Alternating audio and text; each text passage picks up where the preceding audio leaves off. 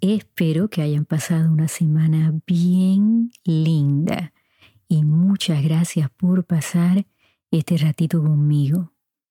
En el episodio de hoy vamos a estar hablando de la vergüenza. ¿Cuántas veces no hemos escuchado esa famosa frase? Te debería de dar vergüenza. Yo la he escuchado muchas veces. Es un tema cargado, así que les voy a pedir que se relajen, que respiren profundamente. Vamos a dejar que esa energía se canalice, que fluya y vamos a abrir nuestra mente, nuestro corazón, la vergüenza. Todos hemos experimentado esa emoción y a veces hasta sentimos dolor físico. La vergüenza la podemos definir como un sentimiento o una experiencia que nos hace pensar que no somos suficientes, que somos de menos, que no pertenecemos a algo que no merecemos amor, respeto. Pensamos que nuestras acciones son juzgadas y por ende perdemos esa conexión con las demás personas. La vergüenza la podemos encontrar en todas las facetas de nuestra vida, en relaciones de pareja, con nuestros familiares, amistades, compañeros de trabajo.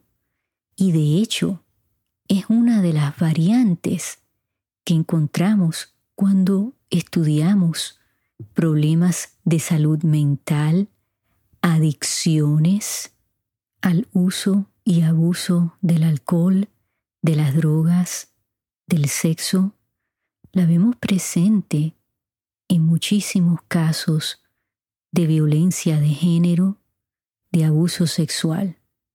La vergüenza es algo enseñado porque desde pequeños aprendemos a través de nuestros adultos padres, maestros, familiares, amigos, lo que está bien y lo que está mal. La doctora Brené Brown, que yo la he mencionado en muchas ocasiones, ella es una experta en esta área de la vergüenza. Ella ha escrito muchísimos libros, yo los he leído todos, y también tiene un podcast y se los recomiendo. Ella nos dice que hay cuatro emociones que tienen que ver directamente con el concepto que nosotros tenemos, propios y de otras personas. Estas cuatro emociones son la vergüenza, la culpa, la humillación y el bochorno. La doctora Brown nos explica que es de suma importancia utilizar el término correcto, porque cuando sentimos esa emoción, viene con una crítica, con un juicio, y eso nos puede afectar nuestra salud mental, física y emocional. Estas cuatro emociones muchas veces son utilizadas como una brújula de la moralidad o como una herramienta para cambiar a alguien. La doctora Brown en sus investigaciones, pues, preguntado a muchos participantes de sus estudios cuál es la diferencia para ellos entre la vergüenza y la culpa. La respuesta número uno es que cuando alguien siente vergüenza, sienten que son malas personas. Cuando alguien siente culpa, pues siente que han hecho algo malo. Y esa es una distinción muy importante, porque si empezamos a creer que somos malos, entonces nos estamos diciendo a nosotros mismos que el cambio no es posible, porque estamos hechos así. Es nuestra naturaleza el ser malos y muchas veces repetimos malos comportamientos porque pensamos que esa es de la forma que nos debemos comportar porque no tenemos remedio. Ahora bien, cuando entendemos que nuestro comportamiento fue erróneo y que lo debemos corregir, pues nos estamos concentrando en ese comportamiento y no en nosotros. Eso no quiere decir que somos malas personas, ¿verdad que sí? Lo que quiere decir es que cometimos un error. La doctora Brown sugiere que la vergüenza corroe esas partes de nosotros que nos dicen que sí podemos mejorar, que podemos crecer, que sí podemos cambiar. La gran diferencia entre la vergüenza y la humillación es el creer si merecimos esa acción o esa consecuencia. Hicimos algo que merecía esa humillación. La doctora Brown nos dice que en estos momentos ella está estudiando los resultados de algunos estudios que están indicando que muchas veces la humillación se utiliza en casos, por ejemplo, de violencia de género, porque la humillación, cuando se utiliza como una herramienta hacer sentir a esa persona pequeña, de menos, que no sirve para nada, que no vale nada, que esa persona le quita todo el poder, le baja la autoestima, pues podemos ver esa relación con el abuso y la humillación. Ciertamente yo les puedo decir como consejera que he sido y que he escuchado relatos de todo tipo de abusos. La vergüenza es una emoción que está al frente de todo, porque la persona que ha sido abusada, por supuesto que ha sido humillada con palabras, con golpes, con abuso sexual y sienten que no son buenas personas y que por eso les ha pasado esa situación. Y esa vergüenza la llevan con ellos por el resto de sus vidas. Por eso es tan importante no decir, ¿por qué no lo dijo antes? La respuesta es esa, que llevan con ellos esa carga de una vergüenza inmensa y por eso tardan tanto tiempo en decirlo o a veces guardan ese secreto y se lo llevan a la tumba. Eso hay que entenderlo, porque las víctimas de abuso anticipan el juicio que nosotros a veces hacemos es la razón por la cual callan. La última emoción es el bochorno. Y todos hemos experimentado el bochorno. Es la más liviana de las cuatro, porque muchas veces pues nos pasan situaciones que hasta son jocosas y que sabemos que le han pasado a otras personas, entonces no nos sentimos tan solos, sentimos esa conexión muchas veces cuando hablamos con alguien y nos dice, ay caramba, a mí me pasó eso también. Ahora que las he explicado, pueden ver ustedes la diferencia entre las cuatro y por qué la doctora Brown dice que es tan importante entender esas distinciones.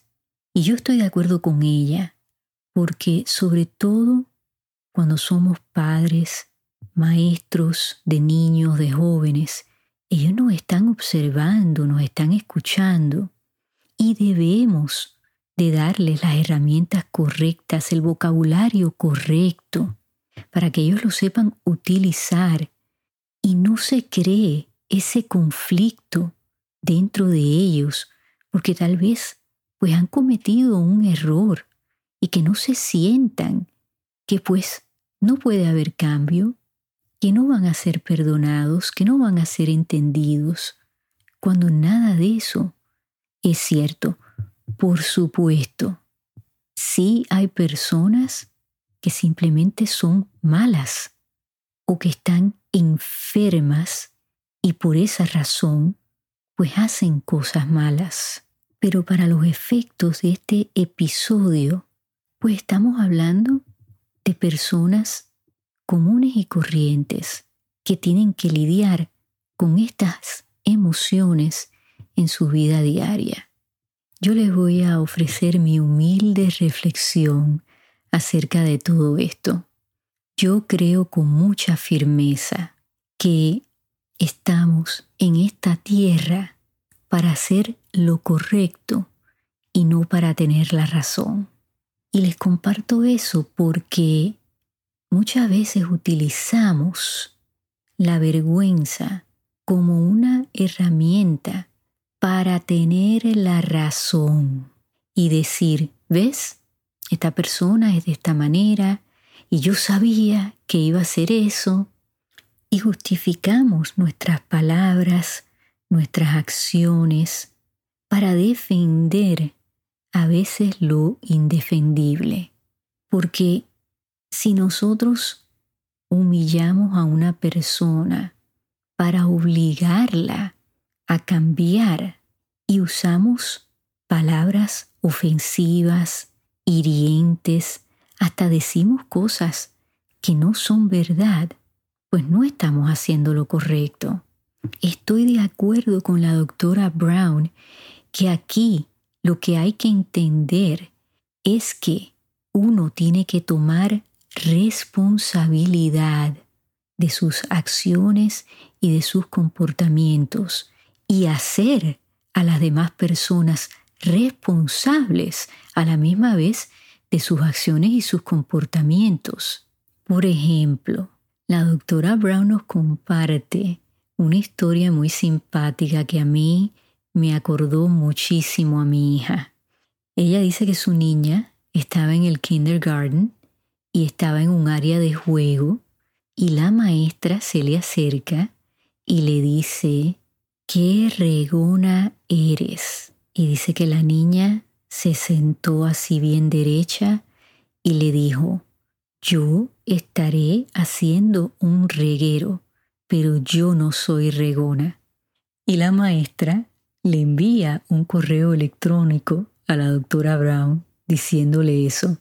Y ella dice que por una parte se sintió súper orgullosa de que, bueno, es la hija de una investigadora, educadora, y supo utilizar ¿no? los términos correctos. Por otro lado, pues bueno, sintió un poquito de bochorno que la niña le hablara así a la maestra. Pero fíjense, yo creo que la niña fue la maestra.